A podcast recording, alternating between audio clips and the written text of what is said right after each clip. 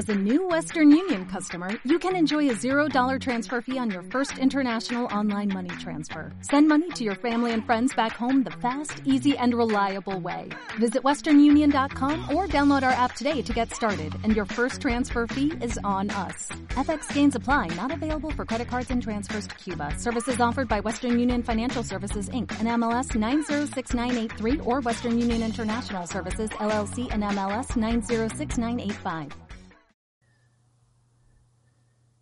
Bienvenidos a Futurosofía. Hoy estamos en un episodio muy especial, en un episodio de, una serie que vamos a empezar ahora de filosofía confinada. Eh, filosofía confinada, dado que las circunstancias nos han hecho estar a todos eh, encerrados en casa, vamos a recuperar algunas historias de ciencia ficción que han tratado este tema. Hoy vamos a hablar de unos personajes que visten con chándal, hacen ejercicio frente a una pantalla y no pueden salir al exterior, muy parecido a, a lo que nos pasa a nosotros. Hablamos de 15 millones de méritos, capítulo de la primera temporada de la serie Black Mirror. Eh, de la primera temporada hace, hace bastantes años, de 2011, antes de que fuera mainstream. Y tenemos con nosotros a Gorka González, ya le conocéis del episodio de Ghost in the Cell. Eh, muy buenas, Gorka, ¿qué tal? ¿Cómo lo llevas? Hola, bien, muy bien, muy bien. A mí me ha tocado pasar la cuarentena yo solito, estoy confinado yo solo. Estupendo, pues eh, vamos a hablar de, de este capítulo. Yo lo, la verdad es que lo he visto ya varias veces eh, en su momento y luego lo he vuelto a revisitar porque es uno de los, de los episodios que yo creo que para, para los que no estábamos acostumbrados a una ciencia ficción distópica tan realista, pues nos chocó, ¿no? De ver, eh, yo, es el del, de cuando empecé a ver Black Mirror, pues eh, fue mi favorito. Luego ha habido otros episodios que quizá lo han superado, pero, pero en su momento fue un impacto. Mm, ¿Cómo te acercas tú a este, a este episodio? ¿Ya lo, lo tenías en tu radar? ¿Lo habías visto anteriormente, Gorka?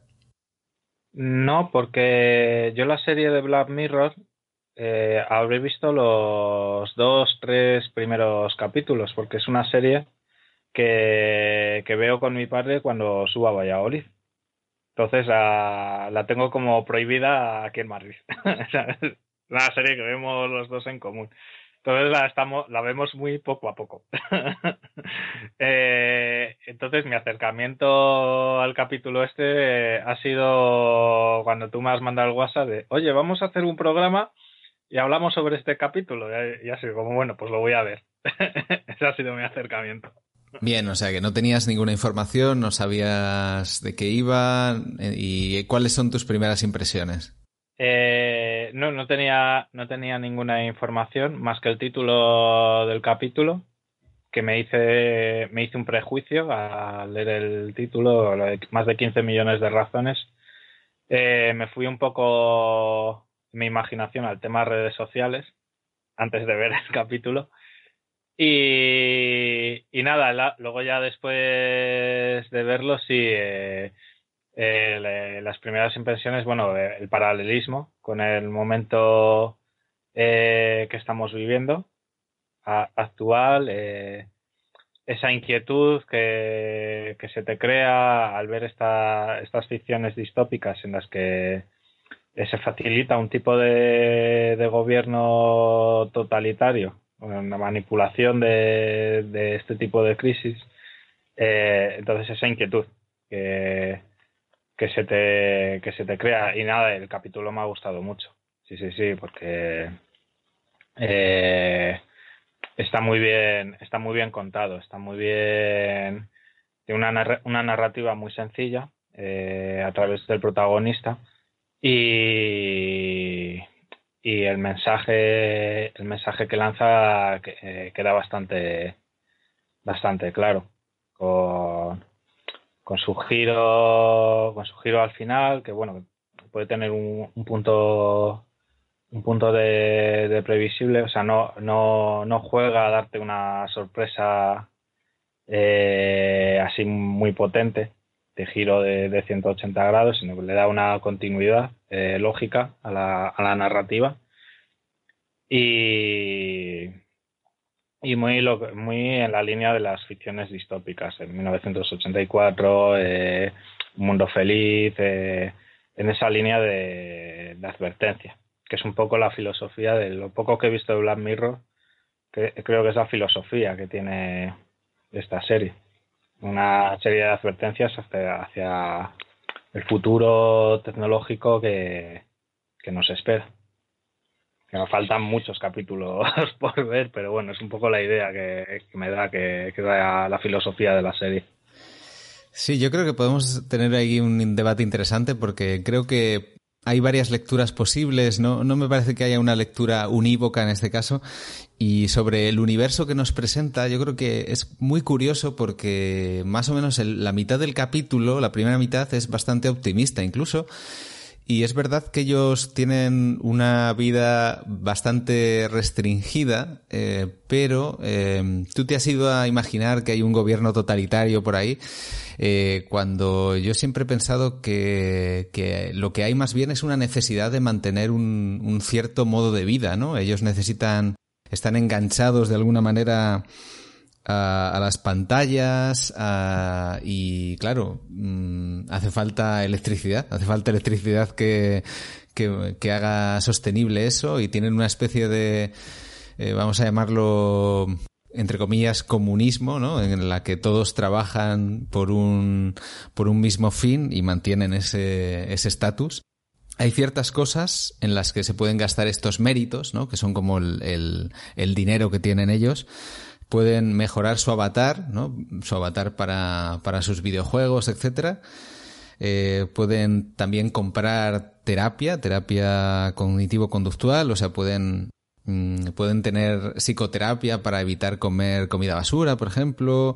Eh, tienen los amigos de pared, que esto es una idea que a mí me parece bastante curiosa. No, en, en su momento no le di mucha importancia, pero es verdad que, que es algo de lo que mencionan y dicen que te hablan en casa y solucionan problemas. Y claro, esto eh, obviamente ahora no, no, no, puede evitar recordarme a Alexa, a Siri, esto, estos estas asistentes virtuales, ¿no? Que en aquel momento pues era ciencia ficción.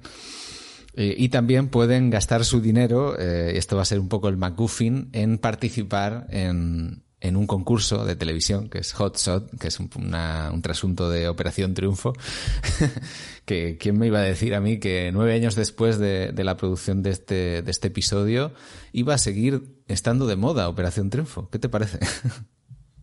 Sí, bueno, se me asemeja más a, a Got Talent, ¿no? Más bueno, sí. el formato de, de los jueces con su con su ¿cómo se llama este hombre? Con su risto y hay súper críticos, muy, muy marcados eh, la personalidad de, de los jueces y, y sí, esa, esa supervivencia de, de este tipo de, programas que, han aguantado muy bien el formato. A ver qué pasa, a ver después de la cuarentena, qué tipo de, de tenemos qué filosofía hay de, este tipo de, realities. Igual hay cambios en ese sentido. Igual la sociedad demanda otro tipo de, entretenimiento, otro tipo de cosas. No sabemos cómo nos va a cambiar en ese sentido. Y luego, eh, apuntando al tema del totalitarismo, eh, el, totalitarismo se, se, basa un poco en las necesidades que tiene la sociedad en cada momento. O sea, parte, parte de esas necesidades básicas o instintivas y las exprime al máximo.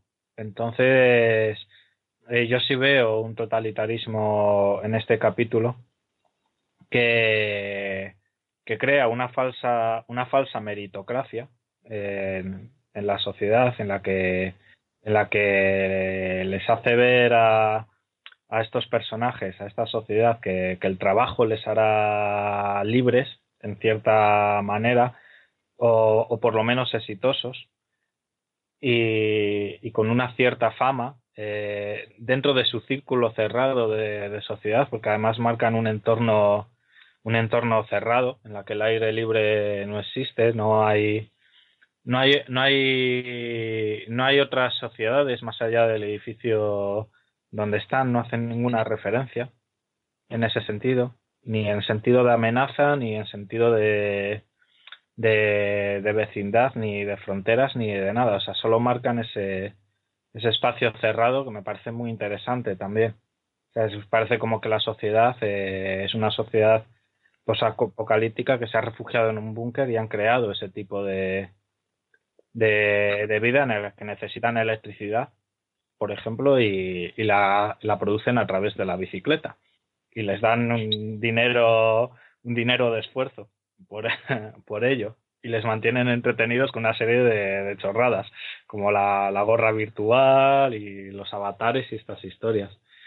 Y, y, lo del amigo virtual también es un concepto muy interesante que, que bueno, en Blade Runner hacen referencia también, no sé si en la antigua, pero me acuerdo que hicimos, no sé si te acuerdas, hicimos el programa del remake. Sí, de, de 2049, sí.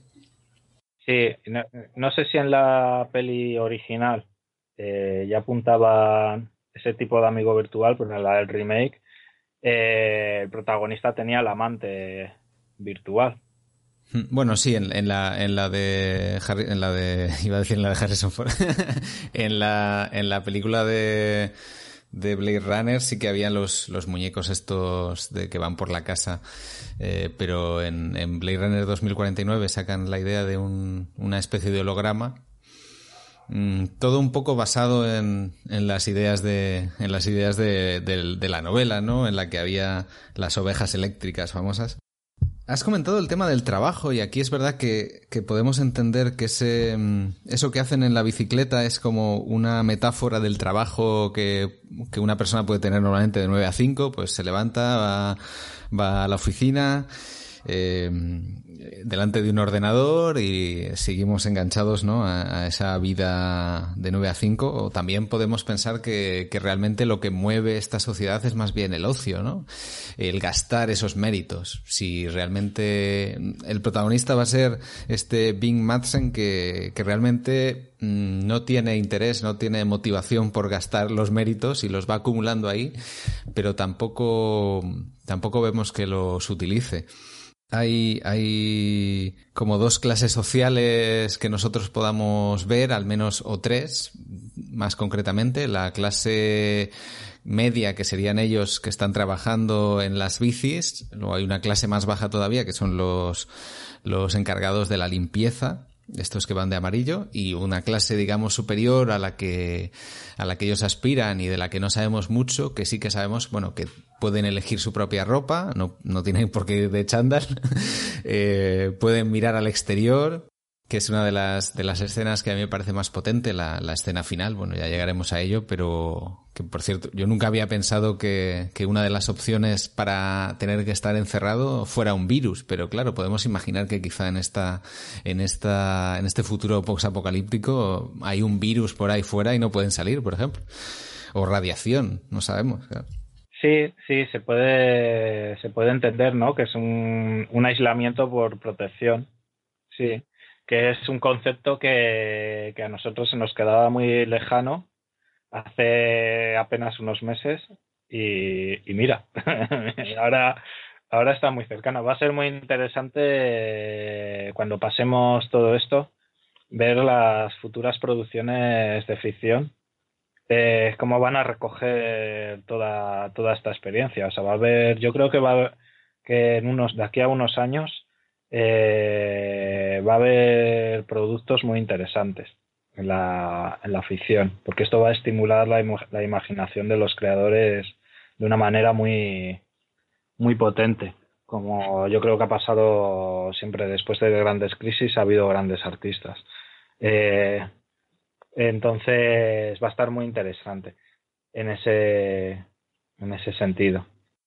Aprovecho, aprovecho este, este hilo que me lanzas eh, para seguir recomendando a todo el mundo Counterpart, ¿no? Porque en Counterpart, una serie de hace nada, eh, famosa porque la protagoniza J.K. Simmons y bueno, nos habla de, universos paralelos al final y uno de los universos que nos muestra es eh, una Europa que en la que ha pasado un, caso similar, una pandemia de gripe en la que en la que bueno ha diezmado a la población, la gente por la calle va con mascarilla, se separan eh, van siempre higienizándose las manos y la verdad es que me parece que es muy profética de, de, cómo se puede implementar eh, bueno, y no hace falta irse muy lejos. Con que uno mire imágenes de, de, China estos meses, puede ver cosas muy parecidas a las que se vean, a las que se veían en el Berlín de, de Counterpart. Yo ahí dejo esa recomendación. Es una serie que, que, está ya terminada, o sea, no va a continuar, pero, pero realmente sería incluso un buen momento para, para resucitarla, porque, porque bueno, además por cómo termina, termina, ya lo digo, para que no, no estéis tranquilos, que termina con cliffhanger, o sea que una de esas series que, que el capítulo final acaba, acaba con cliffhanger. Eh, pero bueno, eh, es verdad que, ellos en su, en su búnker, vamos a decir búnker, eh, tienen de todo a nivel digital, ¿no? Tienen todo lo necesario para vivir, viven en esa especie de, de celdas, ¿no? estas celdas que son todo pantalla. también un concepto muy, muy potente, ¿no? Que están inundados de publicidad, les aparecen publicidad de de, de las chicas de Bright, ¿no? las famosas, eh, este sitio erótico, ¿no? Eh, luego te salen mensajes, ¿no? A este amigo le ha gustado tal programa. Y si cierras los ojos, eh, pues te, te, salta un pitido que no te deja, no te deja vivir. A mí me recuerda un poco también los anuncios de Spotify. No sé qué te parece esta, esta publicidad tan invasiva.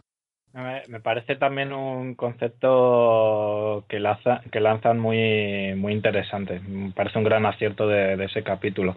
El, el concepto del, del, ocio obligatorio. ¿Sabes? De que estés obligado a consumir lo que, lo que ellos lo que ellos te lanzan. Que, que sí que es verdad que en, en la sociedad en la que nosotros vivimos actualmente, eh, hay unos apuntes tímidos sobre eso, lo que tú dices, el Spotify. Si quieres consumir Spotify sin pagar, eh, te tienes que comer este anuncio. O si quieres este videojuego o este tal, vale, nosotros te lo damos gratis, pero eh, para avanzar tienes que consumir. Tienes que tragarte lo que nosotros te, te lancemos. Eh, que es una evolución de la televisión. O sea, si quieres consumir nuestros productos, te tienes que comer los anuncios. Eh, y es un concepto llevado al extremo. Eh, como una advertencia también. Es decir, ojo con, con este tipo de ocio que creemos gratis, pero que tiene, pero que tiene un precio que es que te comamos la cabeza o que consumas lo que nosotros elegimos que tienes que, que consumir y no te queda más remedio. Sí, a mí me recordó mucho también cómo funcionan las recomendaciones en Netflix, ¿no? Que entras y te aparecen unos banners gigantes que ya empiezan a reproducirse sin que tú le des a, clic, no le das a aceptar, sino que ya empieza a reproducirse y tienes que ser tú el que lo para, ¿no? Sí, eso es, es como un ocio dirigido, ¿no? es decir, nosotros queremos que veas esto. Nosotros seguimos teniendo mucha libertad de, pararlo sin que nos penalicen y, elegir otro tipo de, de, historias, otro tipo de, de consumo. Eh, pero en, este tipo en este tipo de sociedad que plantean no, no es así y no es tan lejano en sociedades como, como la China por ejemplo que es la que más puede recordar a este tipo de planteamiento de sociedad eh, o bueno, ya ejemplos más extremos como Corea del Norte o tal, el, el ocio está más, más dirigido, o sea, la, la gente está más obligada a consumir un tipo de cosas y hay otro tipo de cosas que, que están prohibidas o que no saben ni siquiera que existen.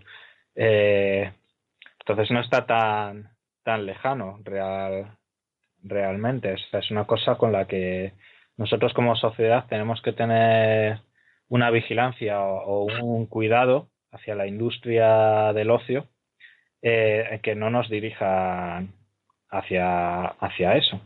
Tenemos que tener una vigilancia una cierta responsabilidad. Sí, es difícil, es difícil porque hay gente, por ejemplo, que, que diría, pues, eh, olvídate de todas las plataformas de streaming y dedícate a, crear tú tu propia colección, ¿no? Con, eh, con formato físico, por ejemplo, ¿no? Ve acumulando mm, libros, películas, discos para que no te, no te metan esa, para que no te manipulen tu gusto, ¿no?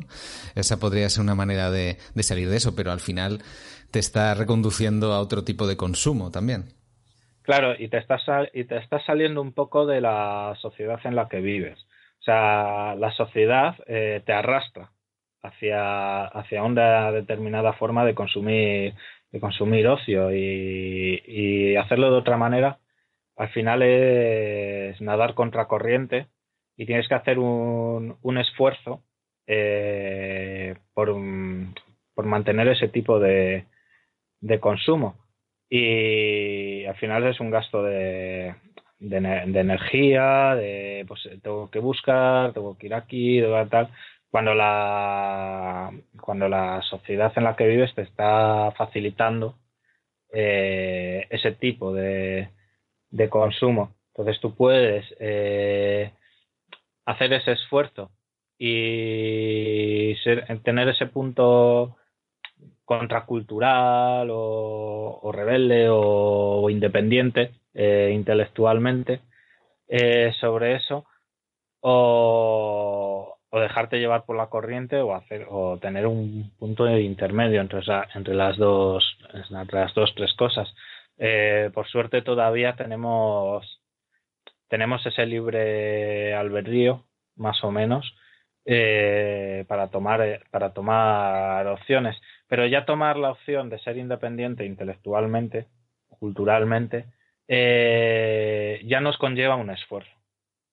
Entonces ya la sociedad en la que vivimos ya nos está llevando hacia ese ocio dirigido y hacia ese nosotros queremos que veas esto.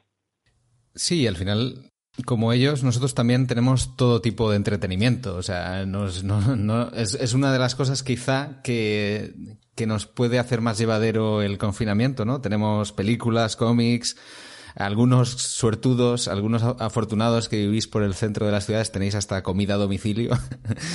y, y ellos tienen también en, en este capítulo tienen tienen todo tipo de entretenimiento, lo que echan de menos es una conexión real con los demás y es un poco lo que va a cambiar la situación de Bing cuando conoce a Abby, cuando conoce a, esta nueva chica que llega a, su cuadrante de bicicletas y descubre que tiene un, cierto don eh, que, que canta muy bien y... Una cosa que me parece curiosa del capítulo es que estén todos juntos en las, en las bicicletas cuando, cuando la lógica de, la sociedad que plantean eh, de una sociedad que, que, conectan entre ellos a través de los avatares y, y tal eh, eh, esa lógica a mí me habría llevado a tenerles las bicicletas en habitaciones separadas y que no tuvieran contacto de, de ningún tipo, que se relacionaran a través de los de los avatares, a través virtualmente. Pero claro, no les jugaba a favor del argumento tampoco, tenerles separados. Esas, esas, esos personajes tenían que conocerse y tenían que enamorarse y eso es a través de un avatar, eh, bueno, no, no, es imposible, pero es más difícil. O sea, eso te lleva a otro tipo de, narrativa. ¿No te ha pasado alguna vez, no? De estar en alguna discoteca y ver a la gente eh, con su móvil, ¿no? con la cara, o sea, con la mirada pegada en la pantalla sin mirar a su alrededor. Eso es algo que, que yo lo he visto y me parece muy curioso y para mí es totalmente verosímil. Sí, pero pero eh, sigue siendo sociedad de libre albedrío, que es lo que me llama la atención también del capítulo. O sea, tú puedes elegir estar pegado a la, a la pantalla o, o puedes elegir echar una mirada a ese chico, a esa chica que te ha llamado la atención y que te devuelva no te devuelva la, la mirada, que es lo que pasa un poco en el, en el capítulo este. O sea, dentro de la de las limitaciones que estos personajes tienen, que son más o menos conscientes, eh, siguen teniendo esa libertad de, interactuar casi físicamente entre ellos. Lo que hace Bing es regalarle 15.000 méritos para comprar ese billete dorado y participar en el programa. Y cuando Abby llega para actuar, se encuentra con esa situación que seguramente te suena de los castings, ¿no? De, de que está la sala llena de gente. Hay una chica que dice que lleva una semana esperando. ¿Qué te pareció esa escena? Muy familiar, muy familiar. Yo lo, yo como, como actor lo he vivido. He vivido eh, no de esperar una semana, pero, pero sí me he tirado horas esperando a que llegara mi turno para pasar y hacer una gilipollez de, de 30 segundos. Eh, el ejemplo más extremo que viví fue llegar a primera hora de la tarde e irme eh, a las nueve de la noche de, allí. que se les fue de las manos la convocatoria del casting, no lo gestionaron bien. Y bueno, y de las experiencias más más agotadoras eh, psicológicamente que, he vivido en, el mundillo este en el, que, en el que me muevo. De hecho, hubo mucha gente que se fue eh, antes, de, antes de hacer el casting, no aguantaron y, y se fueron. Yo como soy, tengo un punto muy estoico, pues, y no tenía ningún compromiso esa tarde, pues aguanté y ya está. Pero, pero, pero sí, al final eh, en eso en eso no se diferencia mucho de, la sociedad en la que vivimos. Al final el que el que quiera acceder a la industria del ocio y ser una parte activa, eh, al final es un producto y, es una mercancía y es tratado y es tratado como tal. Y en eso no hay tanta distancia de, de lo que plantea ese capítulo. Claro, se nota que esa gente que ha hecho este capítulo ah, viven en ese mundillo. entonces, sabe, entonces saben, de lo, saben de lo que están hablando. Y es una crítica de... Eso, ya no es una advertencia. Eso ya es un reflejo de la realidad. Porque eso es así. Y los que se presentan a este tipo de concursos eh, se comen unas colas enormes y unos sacrificios muy, muy grandes, se mueven de ciudad en ciudad para hacer los castings. O sea, gente de, de Barcelona van a hacer el casting en Madrid porque se les ha pasado el de Barcelona, movidas así, y familias que hacen sacrificios para que su niño, su niña eh, tenga su oportunidad. Para, para luego tener unos escasos 15, 30 segundos de, de fama o de oportunidad y venga, que pase la siguiente oveja.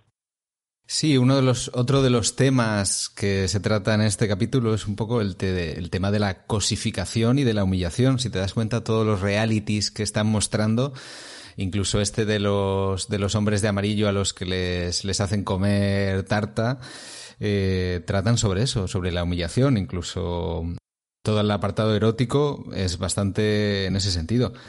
Eh, a ellos no les personal, no les importa la persona. Dicen, tráeme a esta chica porque es, eh, esta chica porque es guapa, este porque es étnico, y incluso llega a decir Raid, eres algo decorativo. No sois gente, eh, dice Bing, que no ven gente, sino que ven carne.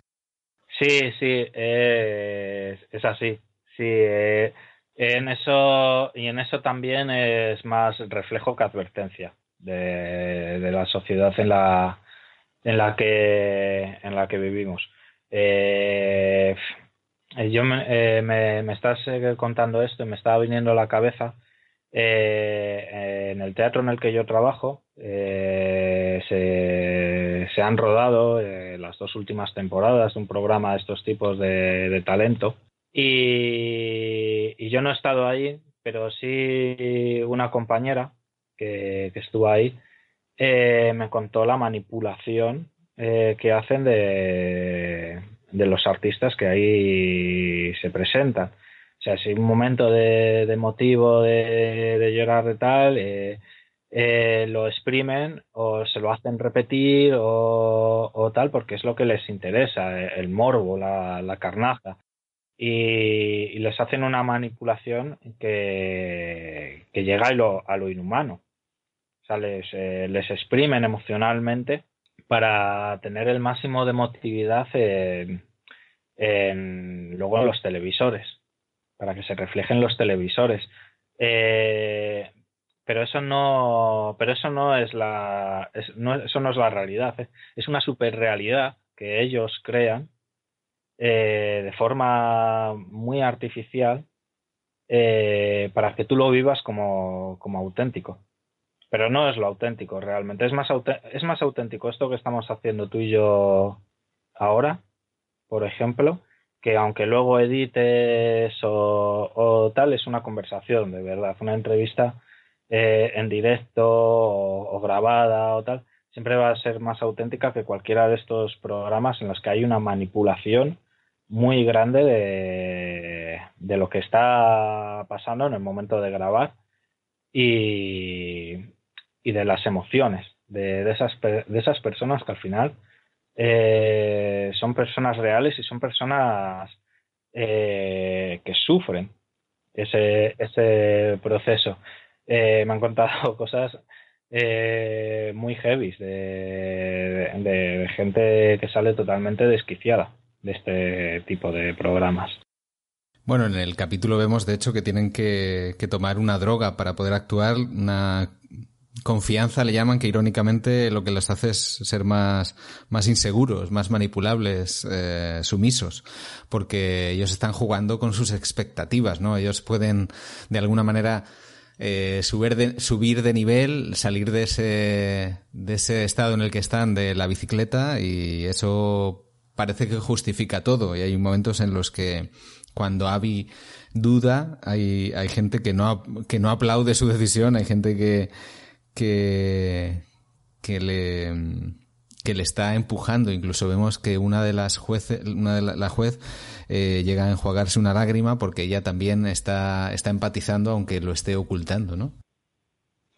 Ese plano, ese plano es súper interesante porque y, el personaje de ella también porque hay una objetivación sexual del personaje que se presenta al concurso y, en esos planos eh, de ella de una forma sutil te están mostrando que ella está empatizando con la otra, cuando el otro le dice, enséñame las tetas, tal, y, la, tratan como un objeto.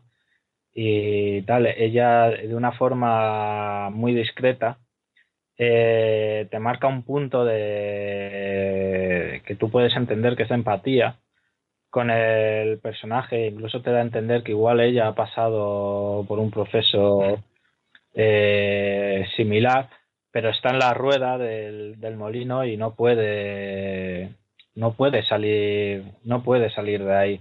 Eh, igual en un desarrollo más largo si lo, malo lo malo y lo bueno de Black Mirror es que no le dan continuidad a los argumentos o sea son son historias eh, autoconclusivas eh, pero si, si se hiciera una serie a partir de este capítulo probablemente eh, el personaje de esta, de esta mujer del jurado eh, sería de los más interesantes porque tendría, tendría un desarrollo muy, muy, muy de conflicto interior. Bueno, si yo fuera guionista de esa supuesta serie, lo jugaría eh, a ese conflicto interior de, ese personaje y sería de los personajes más más potente, un poco el, personaje del, del juez que, rompe los juegos del hambre y se revela contra ello y al final está con los otros y acaban revelándose o,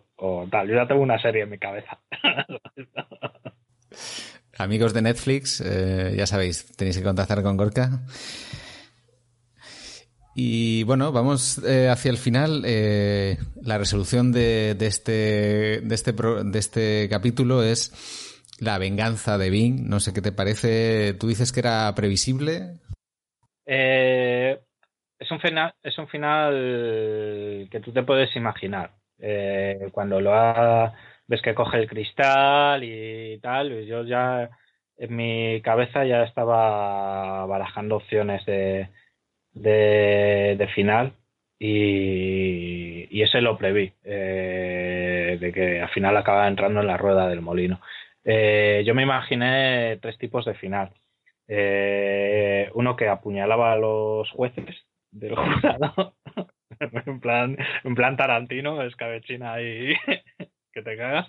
Otro que se, que se suicidaba a él y otro que entraba en la rueda del molino. Eh, me lo imaginé más que él como que acababa no sacando el cristal y haciendo el número sin más y que le saliera de la hostia que le cogía.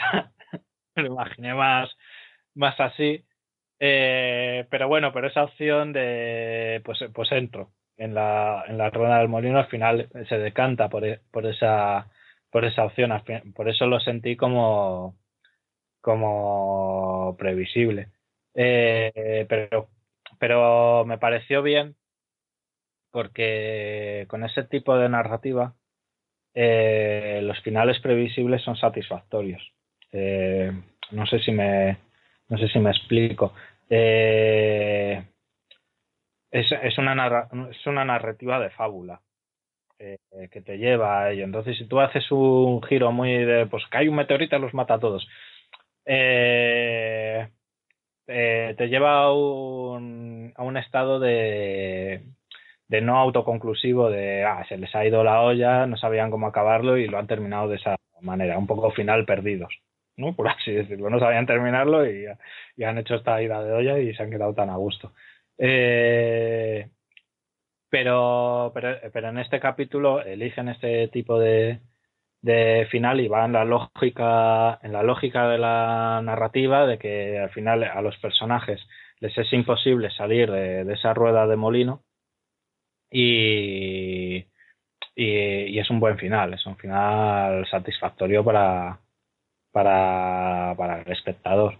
Mm, bueno no sé eso ya habría que ver a cada espectador lo que opina no sé si tú has leído comentarios sobre el capítulo. Eh, bueno, es un final, es un final quizá para muchos un final pesimista, pero eh, como dices tú, dentro de lo posible, ¿no? De ese universo que nos han presentado, eh, había pocas salidas diferentes. Al final le ofrecen a Bing un canal de YouTube, lo podríamos llamar, para que haga su crítica al sistema desde ahí y se hace, se convierte en mainstream, porque incluso vemos que pueden comprar un pincho para, para los avatares, es un detalle muy muy bueno.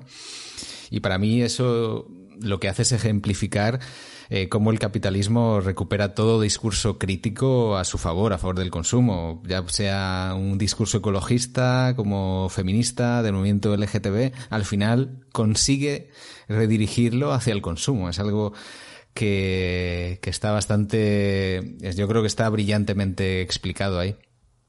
Sí, que también es reflejo de la sociedad en la que vivimos, en la que el discurso antisistema cabe dentro del, del, sistema y es usado para, para, el consumo y es incorporado a la rueda del capitalismo. O sea, es algo eh, que hay que reconocérselo a la sociedad capitalista o neoliberal o tal, eh, esa capacidad de absorción que, tiene de, incluso de, lo que va en contra de, ella, que otros tipos de sociedades no han sido capaces de hacer, pero la sociedad en la que vivimos sí es capaz de hacerlo y es una de las cosas más interesantes eh, que tiene el capitalismo, que es capaz de coger eh, la filosofía o la cultura que va en contra eh, de su sistema e incorporarlo al sistema y hacer una narrativa de, ello y sacar un beneficio e, incluso de eh, un beneficio económico incluso un, beneficio psicológico de manipulación de, masas de mira cogemos a cogemos a este cogemos a este personaje eh, le damos voz pero a la vez le señalamos y decir, ah, está fuera del sistema tal. Eh, y, tener eh, un discurso con, con de, no sé si esa palabra existe, con, bueno, de, de, la conducta de la gente de señalamiento o, de tal, o sea, dan, dan voz para señalar. O sea, es, es admirable. Eh, yo es algo que dentro de la crítica, eh, dentro de no estar de acuerdo, que me cree conflicto o tal, eh, con, un distanciamiento emotivo, yo admiro esa capacidad de absorción de, de discursos antisistema dentro del sistema en el que vivo. Me da mucha admiración esa, esa capacidad de absorción. Sí, aquí es un sistema que te da a elegir entre celdas pequeñas y pantallas pequeñas o celdas grandes y pantallas grandes. Eh, pues yo creo que podemos terminar con esa reflexión. No sé si tienes alguna otra conclusión que podamos eh, antes de dejar antes de cerrar. No, eh, cuando vi el capítulo sí que me acordé de una noticia que leí hace no sé hace cuánto hace, porque yo mi, mi tema temporal lo, llevo fatal. Eh, hace un año, hace dos años, o igual hace cinco años, leí una noticia de que en China estaban ya experimentando con el tema de lo, como una especie de carnet de ciudadanía de los méritos de los, de los ciudadanos, que, que no sé qué desarrollo ha tenido eso, pero ya, pero ya en China estaban experimentando con ese tipo de, de, sociedad, de, méritos. Eh, entonces igual no igual no es una realidad tan tan lejana y eso que te lo que te he dicho antes, saber qué tipo de sociedad eh, vamos a tener cuando pase cuando pase todo esto. El capitalismo eh, va a tener una sacudida muy fuerte después de de esta sociedad de cuarentena. El, país líder del capitalismo, que es Estados Unidos, es de los que más va a sufrir. Entonces, a ver qué tipo de mundo vamos a tener, qué tipo de sociedad se va a reelaborar eh, después de la cuarentena que vamos a vivir. Igual el tema de, del capitalismo de méritos, por llamarlo de alguna manera, eh, igual se acaba imponiendo después de, esto. A ver qué relaboración hace. Muy bien, pues eh, id reflexionando, dejadnos vuestros comentarios y nos escuchamos en el próximo episodio de Futurosofía.